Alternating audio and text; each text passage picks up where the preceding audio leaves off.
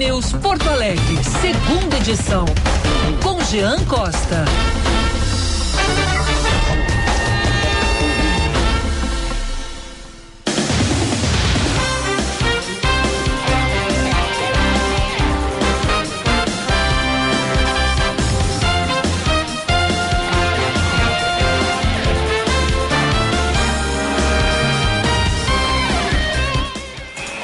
11 horas e um minuto agora, temperatura em Porto Alegre na casa dos 27 graus. Bom dia para você ouvinte que está sintonizando aqui agora na Band News FM. Eu sou o Jean Costa. Hoje por aqui comando Porto Alegre, segunda edição, ao lado do Guilherme Macalossi, que fica comigo até o meio-dia, repercutindo tudo que foi notícia nesta invasão russa à Ucrânia. Também a gente repercute esse vexame que acompanhamos durante o sábado envolvendo o clássico Grenal, os atos de vandalismo barra criminalidade envolvendo aí torcedores do Internacional e também do Grêmio. Vale destacar que teve situação é, emboscada na, na região metropolitana, teve um quase um conflito, como lembrando os tempos de gladiadores. Uma situação vejatória. Teve também caso de racismo na Serra Gaúcha, no Clássico Caju. Mais um. Parada contra atleta da equipe do, do Caxias. Ontem tentamos o contato com, com os presidentes dos clubes, nenhum quis. Uh, o presidente do Caxias até topou falar, chegou na hora, desistiu. O presidente do Juventude não quis se manifestar. A gente entende, respeita o espaço, mas fica aqui, né? Fica aqui a manifestação por parte da nossa equipe. Houve um contato, no entanto, quem fica à frente no comando das equipes acabou optando por não se manifestar.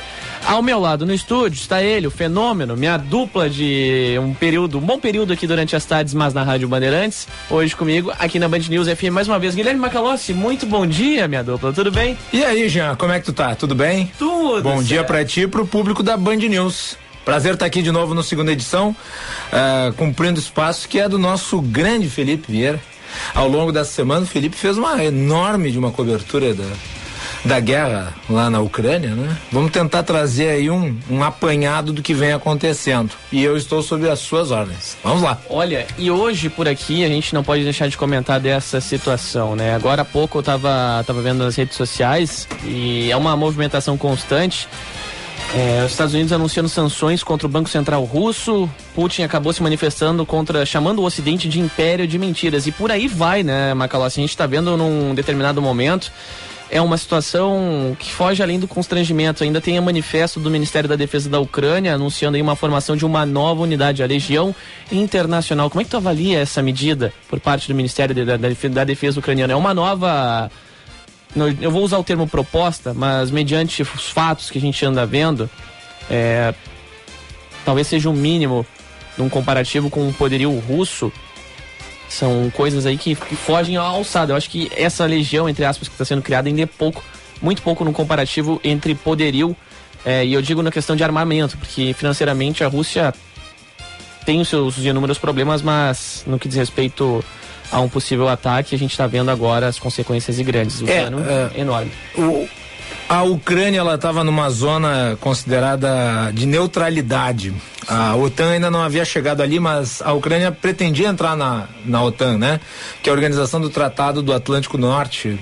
Foi um tratado militar criado ainda na época da Guerra Fria de proteção das potências ocidentais contra a União Soviética. Por sua vez, a União Soviética e as demais repúblicas que estavam no seu entorno, dentre elas a própria Ucrânia, tinham chamado Pacto de Varsóvia. Com o fim da União Soviética, o Pacto de Varsóvia se desfez. Uh, as repúblicas que estavam né, na esfera de influência da Rússia comunista, elas fizeram um acordo que uh, estabelecia a entrega das suas armas nucleares para a Rússia em troca da garantia de soberania uh, e do respeito às suas fronteiras. Pois bem, a União Soviética se desfez, a Rússia surge uh, como uma, entre aspas, economia de mercado das cinzas do sistema político anterior, mas continua com o seu mesmo projeto expansionista. Né? A Rússia sempre foi um país eh, dominante na Ásia. E a Ucrânia sempre foi entendida pela Rússia como parte da, da região em que ela exercia influência.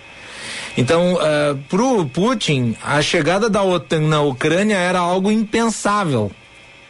Até porque já, já havia né, ocorrido um conflito ali em 2014. A Ucrânia vem se ocidentalizando.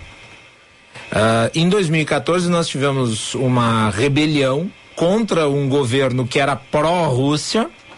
Isso está documentado, e aliás eu recomendo para o público, né? Winter on Fire, documentário que tem Netflix, conta a história dos jovens ucranianos contra o governo da Ucrânia que impedia a entrada do país na União Europeia. Então há um processo de adesão da Ucrânia à ocidentalização. E isso se reflete exatamente agora no intento da Ucrânia em aderir à OTAN, a organização do Tratado do Atlântico Norte. chega num ponto, né, Macalossi, antes de tu seguir com o raciocínio, é que as ameaças elas se estendem à Suécia e agora à Finlândia? Seria Sim, Finlândia são também? países que ficam também muito próximos da Rússia. chega num ponto da ameaça do Putin se estender a estes países que teoricamente é, tão, não estão na OTAN, mas pelas recentes informações ponder, avaliam com, com grande chance a possibilidade de, de ingressar. E aí é um outro ponto, né? Uma ameaça, e a gente sabe que a Rússia tem, é, é um país que, embora tenha todo essa, esse fortalecimento no que diz respeito aos armamentos, financeiramente é, vive num grande prejuízo. É, a gente estava acompanhando, ontem eu estava conversando com outro colega de, de uma outra emissora a respeito da Copa de 2018. É, uhum. até, até, até 2018, a Copa da Rússia, por exemplo, só para contextualizar, foi o evento esportivo mais caro do planeta. Sim. Mais de 50 bilhões de dólares gastos. Só vai ser superado agora pela Copa de 2022 do Catar, que está tendo uma, tem uma cidade sendo construída, né?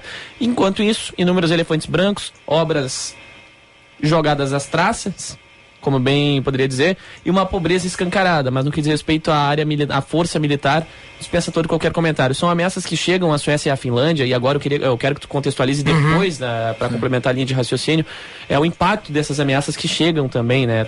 Tu que dentro deste mundo, no comparativo a minha pessoa, sabe, uma finitude Não, muito ampla. É, a, a, ameaça da Rússia a esses outros dois países, ela vem no mesmo sentido do ataque da Rússia à Ucrânia, porque ele, a Rússia considera que esses países não podem entrar na OTAN porque seria uma espécie de cordão de isolamento da Rússia da esfera de atuação da OTAN.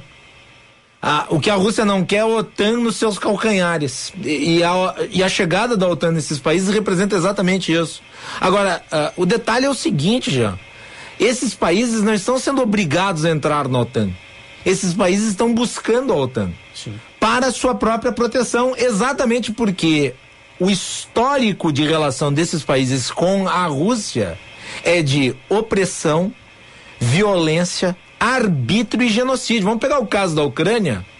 A Ucrânia é um país em que nós tivemos o maior o maior desastre atômico da história em Chernobyl. Chernobyl é uma região desértica dentro da Ucrânia por conta do vazamento de uma usina nuclear que era controlada pelo regime comunista. Pois é. E a série Chernobyl que está disponível no HBO Max retrata muito bem qual foi o procedimento do governo russo em relação ao caso. Quer dizer, as pessoas foram deixadas à morte ali. Além disso, nós tivemos o Holodomor, que foi o processo de genocídio conduzido pelo sistema soviético contra os habitantes da própria região sub, uh, uh, que era controlada pelo comunismo. Então, é exatamente em relação a esse passado de violência e ao expansionismo russo que esses países buscam a proteção. A Ucrânia estava em processo de adesão à OTAN, ainda não havia entrado. Aliás, havia certa resistência por parte da OTAN, exatamente porque havia essa questão geopolítica. Agora, o processo que se dá a partir dessa invasão é exatamente o contrário, Jean. Se o Vladimir Putin achava que os demais países ficariam amedrontados, uh, o que ele criou foi o de que Sim, deve-se buscar a OTAN, exatamente para a proteção. É por isso que esses outros países que ele ameaça agora, uh, estão se vendo numa situação muito parecida com a da Ucrânia antes da invasão, quer dizer, sob ameaça, sob a alça da mira de fuzis, mísseis e de tropas, uh, que obedece a uma lógica expansionista de um sujeito que quer ser o novo czar. Ele ele não é um comunista, apesar de ele ter sido um dirigente do período comunista como espião e dirigente da KGB. Mas Vladimir Putin, ele se remete ao Império Czarista para restabelecer os marcos das fronteiras, exatamente sobre esses países que estão no leste europeu. Uh, e, e, e a resposta a isso é a busca desses países pela proteção ocidental através da OTAN. Agora, uh, em termos bélicos, uh, a OTAN ela tem uma força muito maior que a da Rússia, mas a Rússia, por conta própria, tem uma força extraordinária. Inclusive, a Rússia tem mais ogivas nucleares que os Estados Unidos. Uh, só que tem um detalhe: talvez o Vladimir Putin não tenha calculado muito bem. O fato é que, a essa altura dos acontecimentos, eu comentei antes no Jornal Gente, na Rádio Bandeirantes, uh, talvez ele já nas suas projeções tivesse conquistado Kiev, que é a capital da Ucrânia. Ele não conseguiu. Kiev continua sob controle dos ucranianos. Portanto, a resistência é forte e a Rússia está sob ataque econômico. Uma série de sanções foram sendo é, desenvolvidas pelas potências ocidentais e culminou com o desligamento da Rússia do sistema SWIFT, que é o sistema de pagamentos internacionais. Os prejuízos são calamitosos. Por isso hoje o mercado russo não abriu ainda. Está tentando se adiar o inevitável, que é o derretimento da economia russa, como resultado exatamente dessas sanções que são as maiores da história da humanidade contra um país. Então a guerra tem um custo elevado diário, as mortes estão se contabilizando, os caixões dos soldados russos estão saindo da Ucrânia indo para Moscou. Isso tem um impacto entre a população da Rússia, que já se mobiliza contrariamente à guerra, porque sabe do resultado disso, isolamento diplomático da Rússia e o caos econômico resultante exatamente dessas sanções que podem acarretar aí no fim da economia russa como se conhece hoje, a desvalorização do rublo, a destruição dos portentados financeiros e bancários ali existentes e dos multibilionários que em associação ao Putin governam a Rússia. E aí tu toca numa questão extremamente importante, Macalossi, porque essas sanções elas chegam já ao campo do, da área esportiva, especialmente no futebol. E no que diz respeito a bilionários, o dono do Chelsea é um russo, Roman Abramovich, acabou Isso. deixando a presidência do clube, mas não deixou de ser o dono. É um ponto que chama atenção. Ele que tem um envolvimento. O Partido dos Trabalhadores britânico, à época, revelou no ano de 2019, se não me falha a memória, um material exclusivo apontando ligações entre o presidente da equipe inglesa com o presidente, Vladimir, o presidente russo Vladimir Putin. Este é um dos únicos exemplos. A Gazprom, por exemplo, que é a principal empresa russa no que diz respeito à produção é, agora de energia, me foge exatamente a qual, que a Rússia tem um grande investimento, eu acho que é a foge o termo agora, daqui a pouquinho eu tento lembrar por aqui, mas para recapitular com os nossos, uh, os nossos ouvintes espectadores, a Gazprom é uma empresa russa que patrocina, além de inúmeras áreas esportivas, é uma empresa de energia russa, em resumo, também é a maior exportadora de gás natural do mundo. Agora, Sim, ela é sediada em São Petersburgo. Isso, capital onde aí tem um grande envolvimento, estaria hoje... Exportadora de gás natural. Exato eu vou levar para o campo futebolístico. Hoje a Gazprom está para o Zenit, o time de São Petersburgo, como a, como a Crefisa está para o Palmeiras, só que com um aporte financeiro, é, eu não digo infinitamente maior, mas extremamente superior. Contextualizando no âmbito esportivo agora, as sanções já se voltam à seleção russa, se voltam também já a alguns atletas e equipes russas estão sendo destinadas, estão sendo avaliadas com cautela. FIFA já está impondo algumas questões, é, principalmente para a seleção. Sem hino durante as partidas, sem torcida, campo neutro. Pontos básicos. Lógico que o esporte não vai acabar com a guerra, mas auxilia. É simbólico. E o esporte sempre foi uma propaganda do governo Putin, né? Importante Sim. Tu mesmo mencionou a Copa do Mundo, né? Exato. Que aliás foi uma tentativa de de adesão ou de demonstrar adesão da Rússia à comunidade global, da qual ela sempre esteve isolada por conta do seu histórico de totalitarismo, né? Foi parte de uma campanha política. O esporte, aliás, ele é utilizado por autocratas como uma forma de demonstrar grandeza. Vamos lembrar que antes da Segunda Guerra Mundial, o Adolf Hitler, ditador da Alemanha nazista, sediou os Jogos de 1936 é, e foi uma grande apresentação. Aliás, serviu, aliás, ten, foi uma tentativa de demonstrar a superioridade, é, a teorizada superioridade da raça uh, ariana sobre as demais, o que no fim das contas acabou resultando também numa frustração. Teve o episódio famoso lá do corredor negro que venceu os atletas arianos na frente de Adolf Hitler, mas de qualquer modo é apenas para é, trazer aqui o repertório histórico de acontecimentos. O esporte ele está profundamente ligado à política, principalmente em grandes eventos. E aí, na questão da histórica russa, o esporte é uma propaganda, só que o doping também é uma parte, né? Inclusive Sim. nos Jogos Olímpicos agora a gente viu aí o Comitê Olímpico Russo sendo criado em decorrência desses fatos. Mas me chama a atenção que se fala muito mal da Copa no Brasil, né, Macalossi? O, o legado negativo que ficou de inúmeros elefantes brancos, Copa, obras não concluídas, e na Rússia eu trazia o destaque o cenário foi muito pior. Não é só para a Rússia ser um país mais extenso. Tu falou sobre doping? Também. Tem um livro que foi lançado recentemente no mercado nacional, uh, falando exatamente sobre toda essa história do doping russo durante as Olimpíadas. O nome do livro é O Protocolo Russo. Fica aqui como falar. recomendação para o público. O protocolo russo conta a história exatamente de como se descobriu o uso do doping é, para incrementar a capacidade dos atletas russos durante as competições olímpicas. Agora, Macalos, tem um ponto que me chama a atenção. É, um dos assuntos que eu gostei de estudar muito durante o meu período de adolescente foi a crise dos mísseis de 62. Uhum.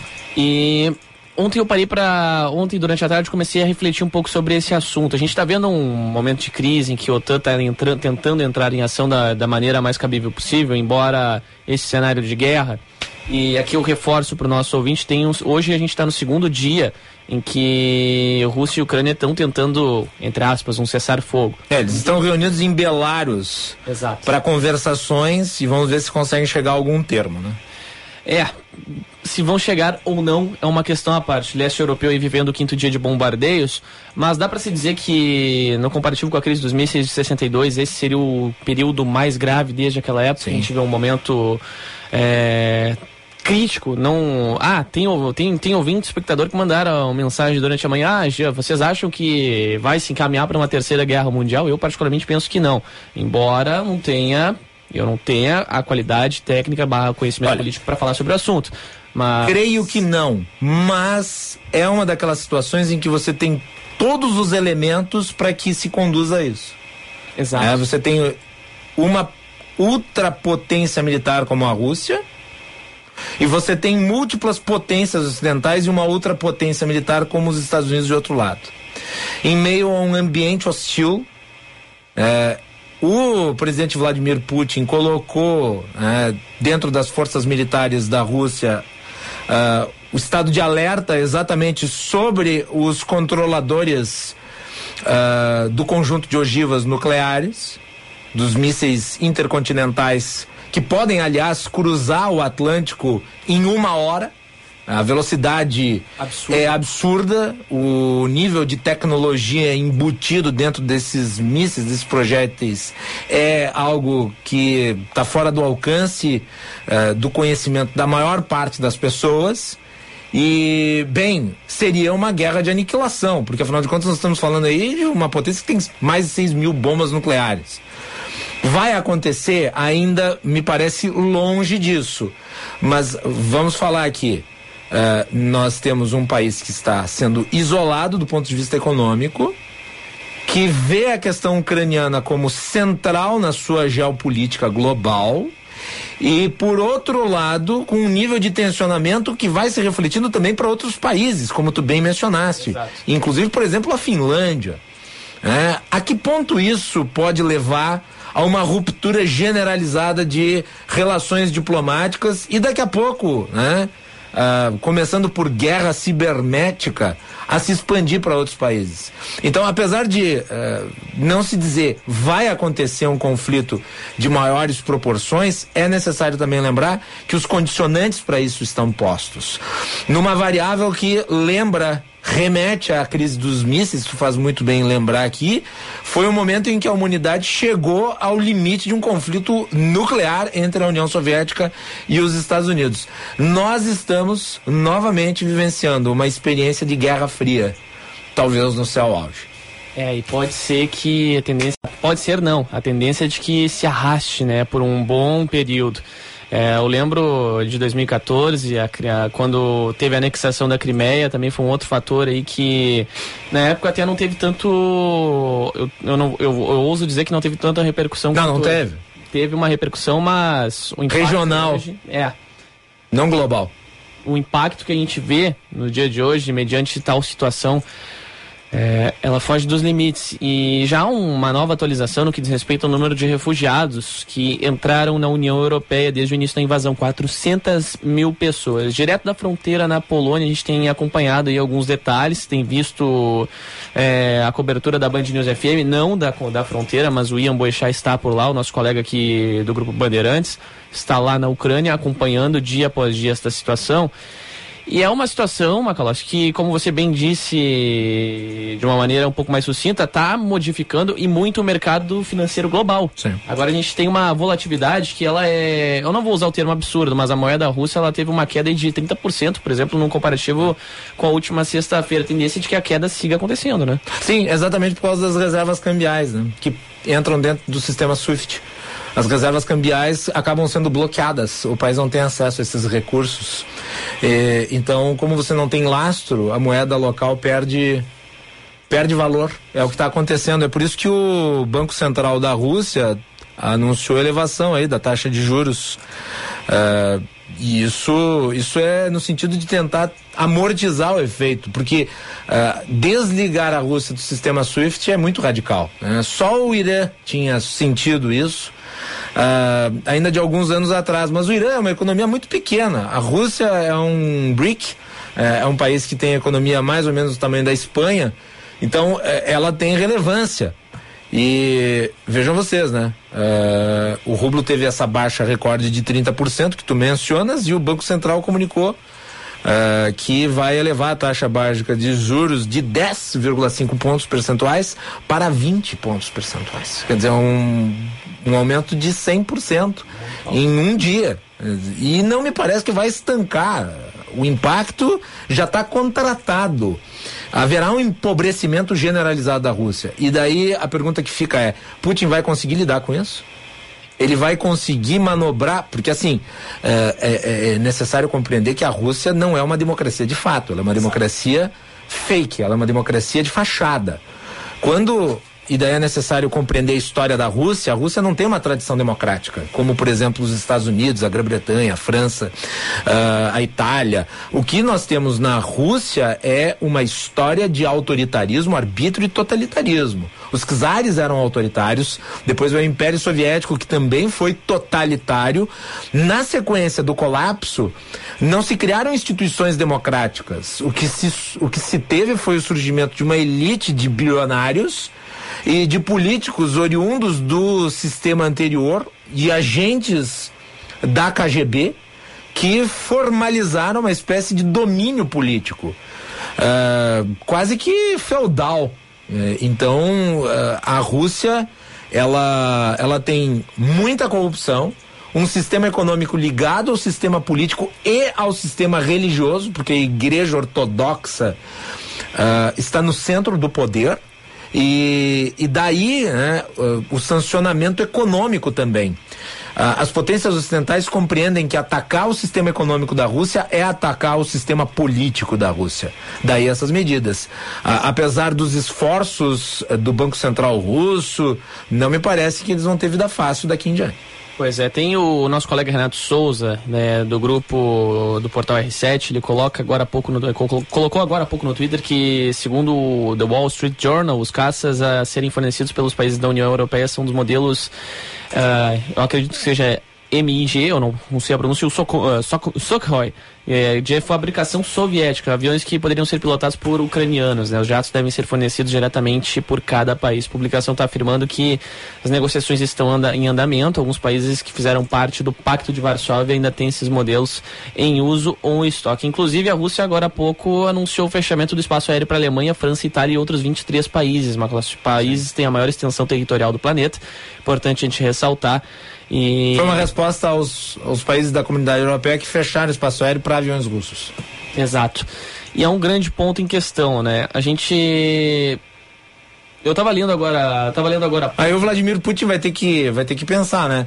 Se ele ordenou ou ele uh, orientou os russos que moram fora da Rússia, em países ocidentais, e existem comunidades russas em muitos países ocidentais, uh, a pergunta que fica é como é que eles vão voltar para a Rússia se o espaço aéreo russo está fechado para esses países? Pois é, a pergunta é como é que se soluciona? A gente vai ter que ir vendo isso ao longo do tempo.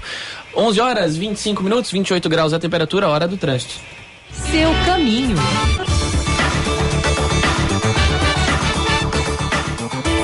Informações que chegam com o Josh Bittencourt. Muito bom dia, Josh.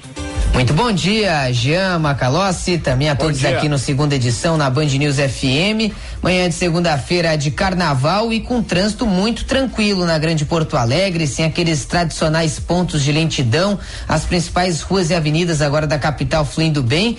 Mas há pouco dois carros bateram na 24 de outubro com a Guete na Zona Norte. Ninguém se feriu, acidente apenas com danos materiais. Também tem alerta na capital para semáforos que estão em amarelo piscante na Cristiano Fischer com a Pedro Santa Helena na Zona Leste. Nas estradas, movimento é um pouco mais acentuado nas rodovias que ligam a região metropolitana ao litoral norte, mas também sim pontos de lentidão, tanto pela RS 040 quanto pela Freeway. Movimento maior deve ser entre amanhã e quarta-feira. Você dá o exemplo e a empatia no trânsito vai adiante. Detran e governo do Rio Grande do Sul, novas façanhas. Jean.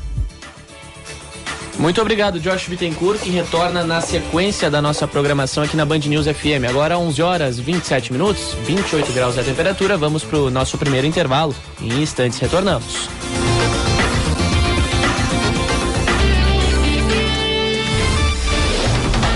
Você está ouvindo Band News FM Porto Alegre, segunda edição.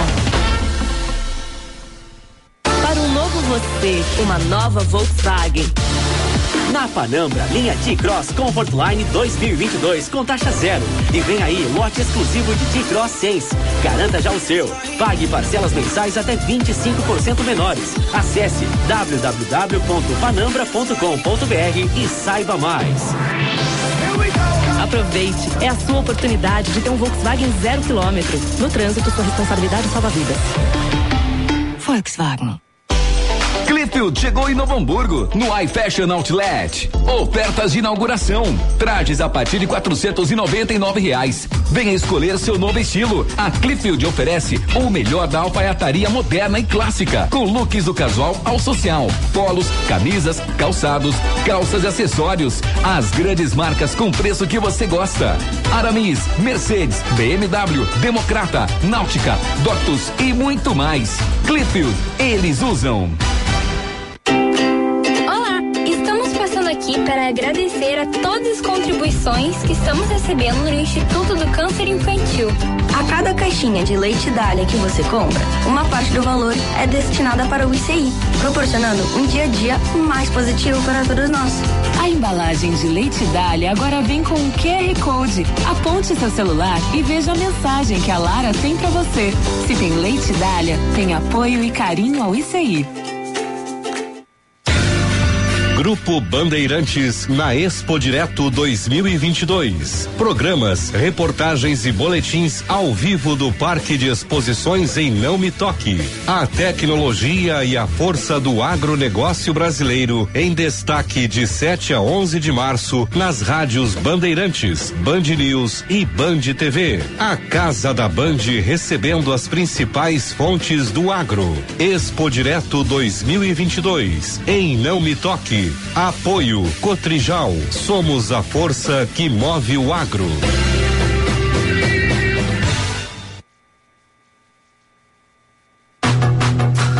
Band News FM. As notícias atualizadas o tempo todo. A reportagem em tempo real. Análise sem clichês. Jornalismo independente e irreverente. Quer ficar por dentro das notícias sem perder tempo? Aqui mesmo. Band News FM. Em um segundo, tudo pode mudar. 11 irregularidades. Supremo Tribunal Federal. O secretário de Segurança. Vai uma montanha. Dois dispositivos digitais. Milhões de brasileiros conectados, ligados na rede de rádio mais ágil e completa. Band News FM. Em um segundo, tudo pode mudar.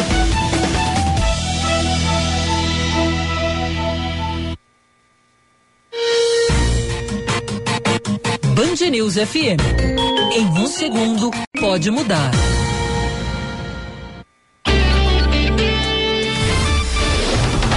Você está ouvindo Band News FM Porto Alegre, segunda edição.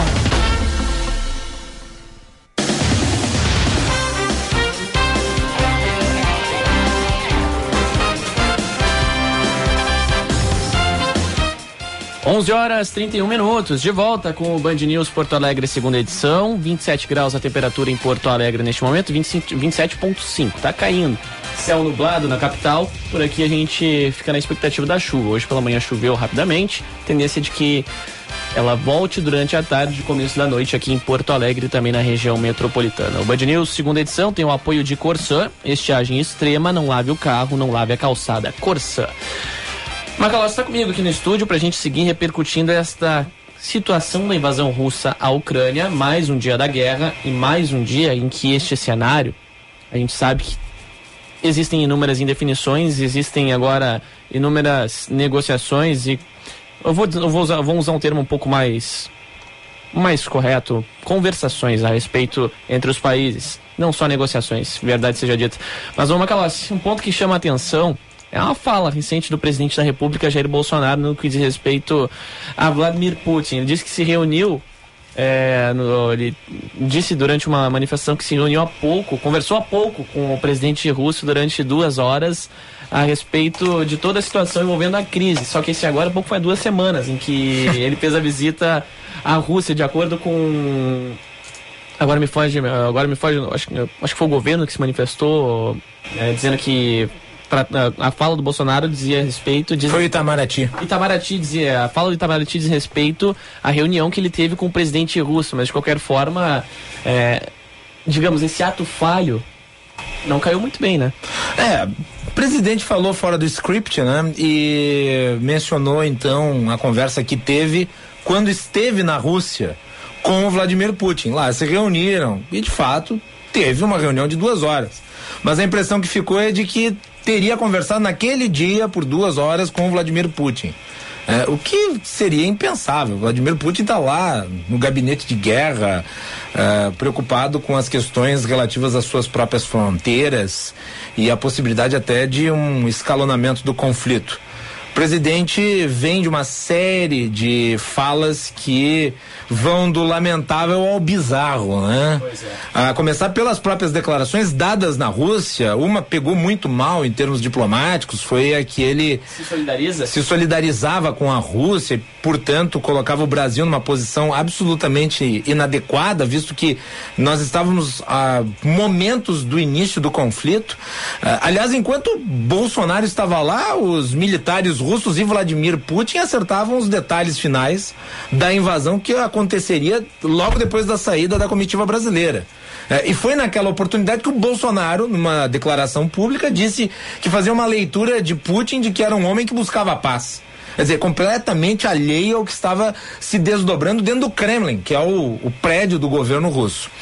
Uh, o presidente Jair Bolsonaro volta para o Brasil e daí uh, a nossa posição em termos diplomáticos, que sempre obedeceu um critério de busca da pacificação, de resolução pela via diplomática, eh, ela não se coadunou com a de outros países da América Latina. Porque, sim, ela mencionou a busca da paz, a busca de uma solução diplomática, mas não condenou objetivamente Manteve o que se passa. É, manteve-se neutra, a, a despeito da posição de outros países da América Latina. Veja, não estou pegando nem as potências ocidentais, estou falando dos países periféricos da América Latina, países esses que são influenciados pela posição brasileira. O Brasil é um líder regional, ele não é uma potência global, mas ele é um líder regional importante.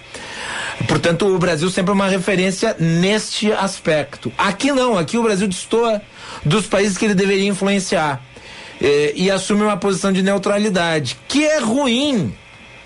Porque a imagem do Brasil em relação a essas potências ocidentais já não é das melhores. Há um isolamento. Né? E nós estamos diante de um caso de uma agressão objetiva, clara, de uma potência nuclear a um país independente e democrático. O Brasil deveria se solidarizar com o país independente e democrático que ter autonomia. O Brasil, aliás, sempre propalou a autonomia dos povos e a soberania nacional. Pois bem, o que a Rússia quer não é autonomia do povo ucraniano, quer a subserviência do povo ucraniano a uma federação fictícia imposta através da força das armas nucleares. Aliás, o acordo que se busca em Belarus é esse: forçar a Ucrânia a capitular e a jamais adentrar na OTAN. Ou seja, a Ucrânia tem que estar submetida eternamente a Moscou. É isso que eles querem. É uma, é uma submissão que teoricamente é inexistente, né? E ainda assim. a gente- Exato. E, e o governo brasileiro, ao invés de se associar com quem está sendo oprimido, com quem está sendo alvo de ataque, fica neutro. Fica neutro. É uma posição política que, ao meu ver, é absolutamente inadequada e vai na contramão das melhores práticas diplomáticas. E agora há um outro ponto que vai um na contramão do outro, né? As manifestações do presidente Jair Bolsonaro e as manifestações do vice-presidente da República, Hamilton Mourão, general Hamilton Mourão, que de certa forma foi coerente, eh, se manifestou, fez, teceu suas críticas, mas acabou sendo. Como é que, como é que eu posso colocar a frase? Acabou, Foi duro. acabou sendo desrespeitado pelo próprio presidente da República, o seu colega eh, de mandato. Vamos usar este nome, vamos usar este termo. E aí escancara, né, Macalossi? Uma falta de, de bom relacionamento no governo e também uma falta de, co- de convergência nos ideais. Hamilton Mourão, neste momento, prova-se, não digo mais gabaritado que o presidente da República, mas parece que tem um pouco mais de noção do cenário. Não sei se é por conta da experiência militar, a, que a na qual a supostamente o presidente da República Jair Bolsonaro teria, embora tenha feito parte do exército, mas num comparativo ambos têm essa diferenciação bem ampla. Eu não sei se, se cabe neste ponto, por isso, de um pouco de maior noção da fala do presidente, mas de qualquer forma choca, né? Digo- na verdade, choca alguns, não é o meu caso. Essa divergência das falas e também as críticas. Não, não existe relação política entre o presidente e o vice, né? É por isso que o vice não será vice caso o Bolsonaro seja reeleito, ele não estará na chapa. É. Bolsonaro busca um outro vice, ele não tem relação com o Hamilton Mourão. E a fala de Bolsonaro em relação ao Mourão foi muito dura. Vamos lá. Mourão tem maior experiência militar, é verdade. Mas eu acho que mesmo a declaração do Mourão ficou fora de tom, porque o, o Mourão, na sua declaração, acho que na parte, no comparativo com Hitler, ele está correto, porque a, a expansão da Alemanha nazista em 1939, ela se dá exatamente sob esses termos. Vamos anexar territórios para um espaço vital.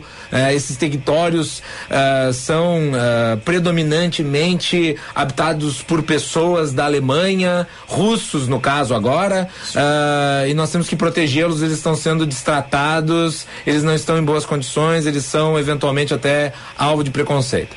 Na Alemanha de 1939, o Hitler utilizou esse argumento para anexar a Áustria e os Sudetos. E deu no que deu. Agora, o Vladimir Putin se utiliza dessa retórica para invadir a Ucrânia. O argumento dele em relação às duas regiões que ele considera independentes é exatamente esse, tá? Ah, então, nesta parte do raciocínio do Hamilton Mourão, ele está correto. O que ele pecou pelo excesso foi falar em intervenção militar na Ucrânia, porque isso levaria a um escalonamento do conflito que poderia levar até mesmo ao uso de armas nucleares. Ah, talvez tenha pecado pelo excesso, mas pelo menos foi duro, né? É, o que o governo Bolsonaro e nisso o presidente está certo, quem conduz a política externa é ele, não é o vice-presidente. Ah, teve de, na minha opinião, lamentável. Quer dizer, ah, o presidente na live é mais duro com o seu vice do que com o Putin. Aliás, ele nem mencionou o nome do Hamilton Mourão, né? Exato. Ele não se referiu ao Hamilton Mourão pelo nome. Ele se refere de uma forma desrespeitosa. Sim, desrespeitosa. Completamente desrespeitosa. O Hamilton Mourão quis ah, externar um posicionamento eh, que seria talvez um posicionamento dele, mas ah, acabou sendo desautorizado pelo presidente da pior forma possível, né? E vamos lá. Depois disso, o presidente Jair Bolsonaro teve outras declarações dadas que também não são positivas. Ele fez pouco caso do presidente da Ucrânia, Exato. o Zelensky. Ele disse: ah, entregaram o país para um humorista. Isso é um desrespeito com a, a população da Ucrânia, que, que escolheu Zelensky com mais de 70% dos votos na última eleição. Quer dizer, ah, a população da Ucrânia tem autonomia para escolher alguém que ela acha que é apto para o comando do país. O fez num processo reconhecido internacionalmente. Quer dizer, ele desmereceu a população da Ucrânia, desmereceu uma autoridade constituída democraticamente. O que ele não fez com o Vladimir Putin, né? O Vladimir Putin está no poder desde os anos 2000. Stalin, a Rússia não tem um líder político que está há tanto tempo no poder. né? E ele vai ficar no poder até 2036. né? Em eleições acusadas de fraude. Sendo controlador de uma democracia fake. E é Hã? aquele ponto, né, Macalossi? Desculpe, gente, só mais esse ponto. Mas é muito melhor para uma democracia você ter um humorista eleito, sendo ele da sociedade civil, do que um sujeito que ascende ao poder vindo de uma agência de espionagem. E aí entra um outro ponto. O sistema de eleição é, russo trouxe todo o destaque contextualizando e a gente vê um outro ponto. Putin é eleito, reeleito, sai, vira primeiro-ministro, fica por um período, o sucessor é eleito, reeleito, Putin volta. E assim vai. E é um sistema que não vai acabar. Ele não foi nem reeleito. Medvedev, Medvedev, que foi o sujeito que ficou quatro anos no cargo, ele foi apenas um peão. Né, que foi colocado ali porque à época a legislação da Rússia não permitia mais do que uma reeleição. Quando o Putin volta, aí ele muda a legislação para poder se reeleger ad eternum, que é a condição jurídica dele atual. E aí é mais uma situação à parte. Macalossi 11:42 saiu informação agora de última hora. O prefeito Sebastião Melo acabou de colocar no seu Twitter que, por solicitação da direção do Grêmio, a prefeitura está disponibilizando imagens da IPTC do entorno do estádio Beira Rio no dia do episódio de violência envolvendo o Grenal. O material já é de conhecimento dos órgãos de segurança será fornecido também ao Inter e à Federação Gaúcha de Futebol. Vamos falar um pouquinho desse, dessa situação bizarra, criminosa é, e lamentável de todas as maneiras possíveis. É uma região que tem muitas câmeras, claro, só para reforçar para nossa audiência que está nos acompanhando agora. É, dá para identificar de uma maneira até diria tranquila. É, e é por experiência própria de pedalar, de caminhar ali naquele entorno do Beira Rio. E, e é um momento de torcer para que, além do banimento do estádio, destes criminosos que cometeram o ato de violência ali no entorno do Beira Rio, também sejam banidos da sociedade. É um ponto que eu particularmente penso. Mas agora, convenhamos, eu acho que faltou uma fiscalização, além de mais ampla, com um número maior no que diz respeito ao efetivo. O secretário Ranolfo Vieira Júnior, vice-governador e delegado, se manifestou numa coletiva em que mais fugiu das respostas do que acabou respondendo. Mas hoje falou no Jornal Gente, né? Falou, e eu tenho uma posição um pouco polêmica em relação a isso. Diga. Por que, que ônibus de entidades privadas devem ser escoltados por policiais? É um ponto, né? Aí traz a teoria. Teoricamente, quem deve fornecer a segurança segu- é, é o pessoal, justamente, com perdão da redundância, da segurança pública. Mas. Não, mas, mas, vamos lá. São autoridades? Não, são jogadores de futebol, de, de clubes que são privados, né? Eu sou gremista. Mas é, é competência do poder público que usa recursos do erário para financiar a escolta? Eu, eu acho isso completamente imponderável. Eu, eu acho um erro. Eu acho inadequado. Ah, os clubes que vão atrás dos seus próprios meios de proteção, dos seus próprios meios de segurança, dinheiro não falta, né? Pagam salários milionários para os jogadores e para os técnicos. Então por que, que não podem contratar segurança para cuidar exatamente do trânsito né? de uma equipe para o estádio da outra? Por que, que tem que ser o poder público a custear isso, sendo que nós sabemos a falta de efetivo? É um Quer dizer, tu tem que deslocar uma quantidade muito grande de policiais para fazer a proteção, faltando em outros lugares. Eu acho inadequado, me desculpem. É, e sim, erros de estratégia de segurança foram cometidos. É, a punição tem que ser severa. É, e daí tem também aquela discussão sobre álcool dentro dos estádios, né? É. Eu pergunto, quem atirou a pedra estava dentro ou fora do estádio? Fora. Então, esse, esse argumento também tem que cair por terra. Né? Ai, vamos proibir o álcool dentro dos estádios porque aí vai se evitar a prática de crimes. Ah, como se os crimes não estivessem sendo praticados. Né? Como se as pessoas não se enchessem de cachaça antes, pro estádio, antes de ir pro estádio e cometessem as barbaridades lá fora. Né? É hipocrisia atrás de hipocrisia. E aí a gente vê um ponto, né, Macalossi? É, tem caso de racismo de novo na Serra Gaúcha, clássico Caju, e agora tem, além aqui da região, é, da, do entorno do Beira Rio, teve caso também na região metropolitana de Porto Alegre, em Novo Hamburgo, praticamente um confronto em que lembra os tempos de gladiadores, o pessoal pegando barra de ferro, indo pro confronto, torcedor gremista contra Colorado. Teve torcedor sendo cercado por um grupo, deitado no chão, não sei se estava desmaiado no vídeo em questão que eu vi, mas cercado por torcedores de, de um dos outros clubes. E aí é mais uma situação que, além de veja, vexatória, passa aquela sensação. Foram cinco atos de violência no esporte em um período de três dias. A sensação, Macalossi, é de que vai seguir impune e que para esses criminosos está tudo bem, quando na verdade a gente está contextualizando aqui aparentemente torcendo para que mude, só que eu acho que nada vai mudar. É, essa gente devia ser banida dos estádios, as punições deviam ser severas. O sujeito que pega um tamanho, uma pedra do tamanho. É, é, é gigante o tamanho da pedra. E arremessa no ônibus, quer matar o sujeito. Absurda. Poderia ter matado alguém. É óbvio que ali não é apenas, né? uh, uma infração. Foi um crime, foi tentativa de assassinato. O sujeito que atira uma pedra em alguém está assumindo o risco de matar. Exato. É? Uh, então é doloso. E a punição tem que ser a medida do crime praticado. Tem, temos que parar de tergiversar na descrição né, de fatos assim que estão se tornando frequentes. Ah, e tem que se discutir né, profundamente por parte das autoridades, e os clubes devem estar envolvidos nisso, né, uh, o papel das torcidas organizadas. E é um grande ponto. Eu, particularmente, eu defendo o banimento de torcida organizada. Eu sou totalmente contra, na verdade. Acho, essa é a grande questão que eu reforço por aqui. Torcedor é família. As famílias devem ir aos estádios. Pais, filhos, mães, enfim.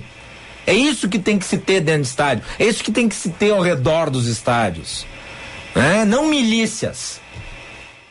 E é nisso que está se convertendo o negócio, entendeu? Torna-se um ambiente insalubre para que os torcedores vão aos estádios. Quem vai? Gente que se comporta como milícia.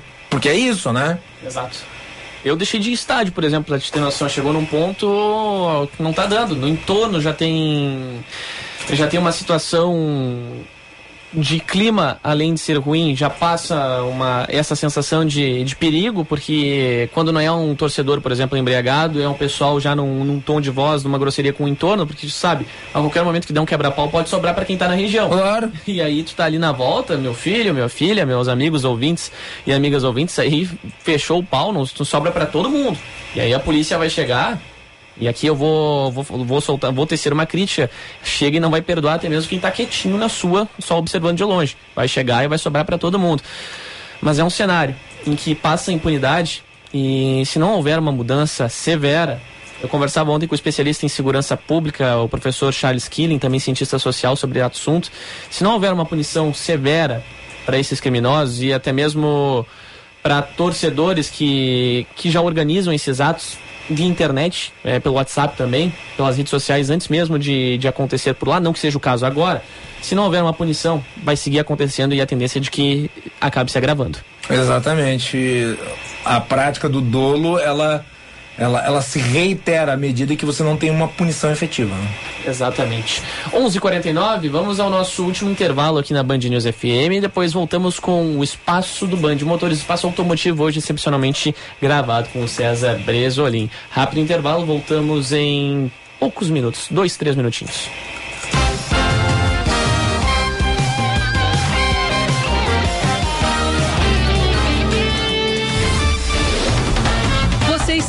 Ouvindo Band News FM Porto Alegre, segunda edição.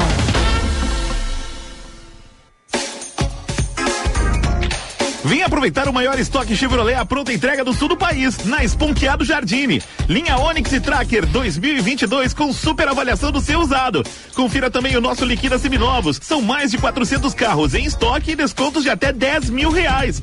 Esponqueado Chevrolet, a revenda que não perde negócio. No trânsito, sua responsabilidade salva vidas. Use o cinto de segurança.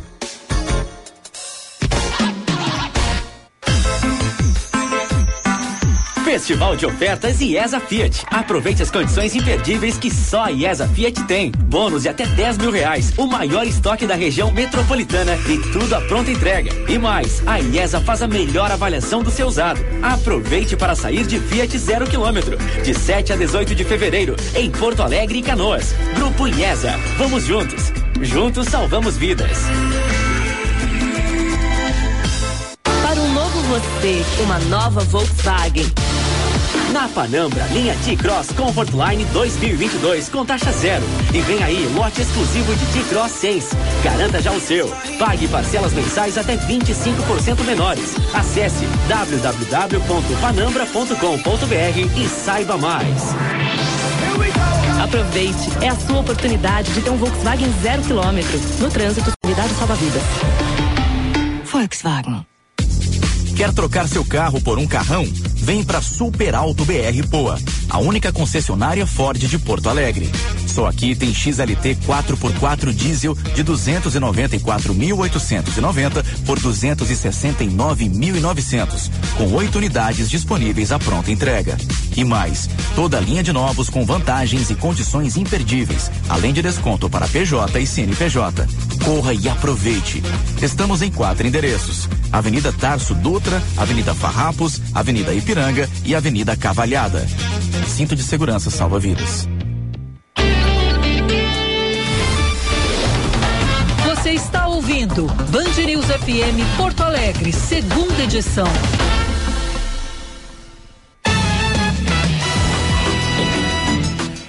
Onze horas 51 minutos, 28 graus a temperatura em Porto Alegre. De volta com o Band News Poa, segunda edição, que tem o apoio de Corsã, estiagem extrema, não lave o carro, não lave a calçada. Corsã.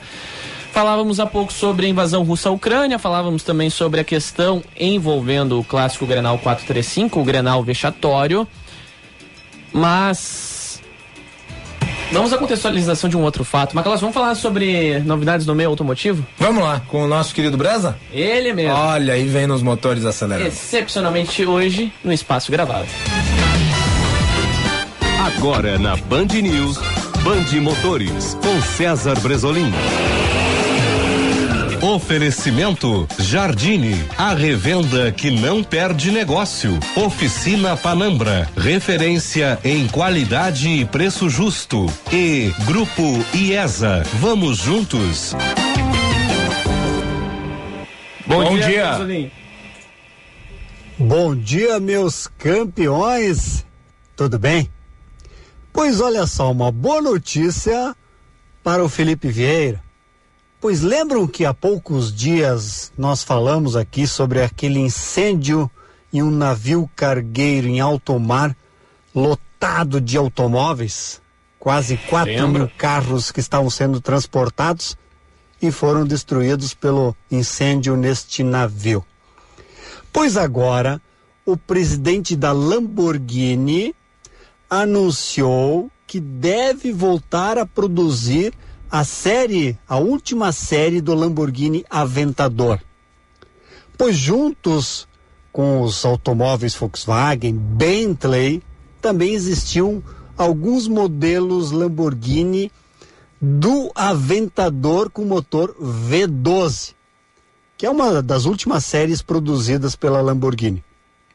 E agora, claro, para atender aos clientes especiais que tinham esperado cerca de um ano para receber este Lamborghini especial Aventador com motor V12, o presidente da Lamborghini anunciou que deverá voltar a produzir exclusivamente essas últimas unidades para os seus clientes especiais.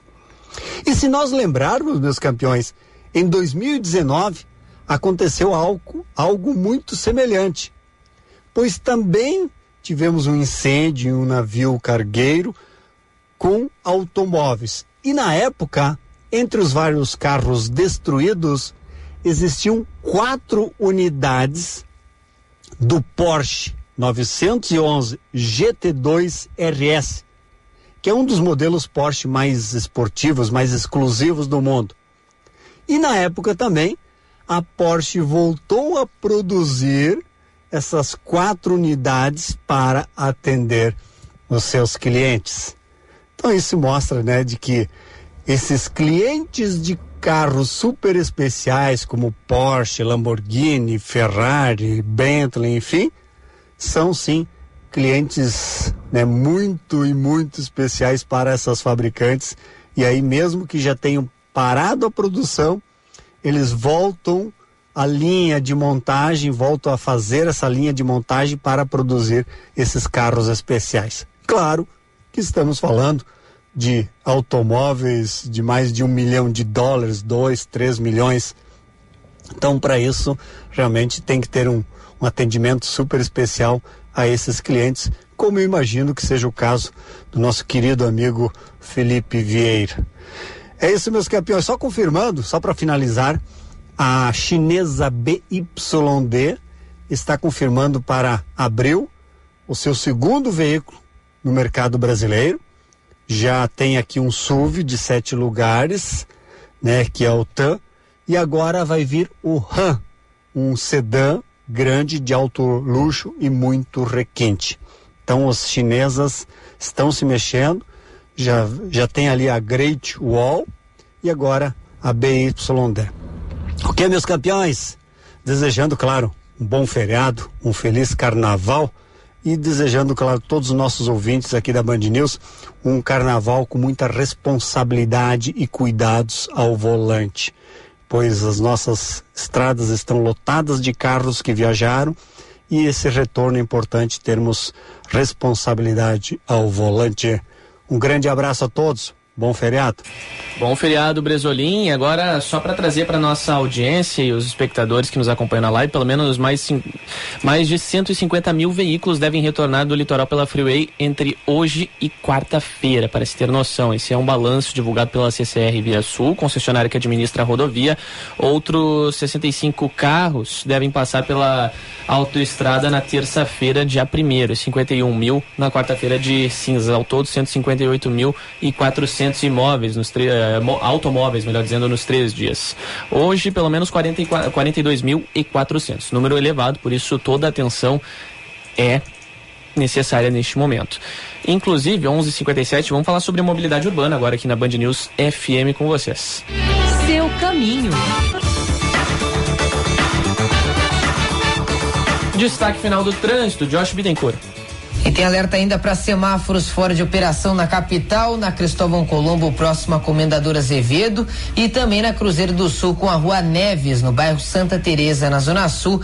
Essas sinaleiras então desligadas em Porto Alegre. Movimento que segue tranquilo nas principais ruas e avenidas da capital, também nas rodovias da região metropolitana. É o caso da BR 116, desde Novo Hamburgo até Canoas nos dois sentidos, e também pela Freeway agora tanto para quem vai em direção litoral como no sentido contrário em direção à capital. Freeway agora sem congestionamento. Crédito imobiliário sem juros, sem sustos. O consórcio Embracon tem planos para você. Acesse embracon.com.br e faça uma simulação. Consórcio Embracon, agora você pode mais. Jean. Muito obrigado, Josh Bittencourt, que retorna ao longo da nossa programação. Macalossi, para a gente retomar o assunto ainda da Rússia rapidamente, tá? O EFA vai desclassificar uma das equipes da Liga Europa, o Spartak Moscou. E vai qualificar o Rasenball Leipzig da Alemanha para as quartas de final da competição. Mais uma das medidas adotadas, se eu não me engano, é, na Champions League não há mais equipes russas, mas na Liga Europa eu vou trazer que, se eu não me engano, há um confronto. Não, não tem. Era um confronto, tinha uma projeção de confronto envolvendo o Barcelona, mas a tendência é de que é, apenas o Spartak seja punido agora. É o único clube russo que está na Liga Europa. É, o Zenit acabou sendo eliminado recentemente. Vendo aqui agora, não há times ucranianos, mas há um russo. Eu vou ver também a liga uh, da conferência, que é uma liga menor, de menor expressão, é bem verdade, é, na Europa, mas ainda assim É, não lembro se tem time russo, né? Eu confesso pra ti que agora pros nossos ouvintes que eu não tenho quase certeza que não tem. Eu vou procurar ela aqui agora, Liga da Conferência, vamos ver. Times russos, times russos, não, não, não, não tem. Também não tem time russo, portanto, o único que estava em uma competição europeia acabou sendo será desclassificado como forma de punição ao país. É uma medida que vem e reforça, né? É. o Putin vai transformando todos os russos em párias globais. Exato. Agora, segunda-feira de carnaval, não posso deixar de colocar uma marchinha pra gente por aqui. Ah, especial. Viva as marchinhas, viva o carnaval. Conhece. Essa, o pessoal talvez lembre, mas a gente vai com ela de fundo aqui agora. Ó, vamos a ela. Trilhazinha base. Vou abrir alas, eu quero passar. Essa é famosíssima. Eu sou abre alas, marchinha de carnaval espetacular. Vamos deixar ela de fundinho, meio-dia em ponto, 28 graus Da de Chi- temperatura. Da Chiquinha Gonzaga. Exatamente, fenômeno, Chiquinha Gonzaga. Macalossi, muito obrigado, voltamos amanhã. Obrigado, João. Um abraço, um beijo grande pra todo mundo da Band News FM. Tchau, tchau. Voltamos amanhã, eu a partir das 6 horas.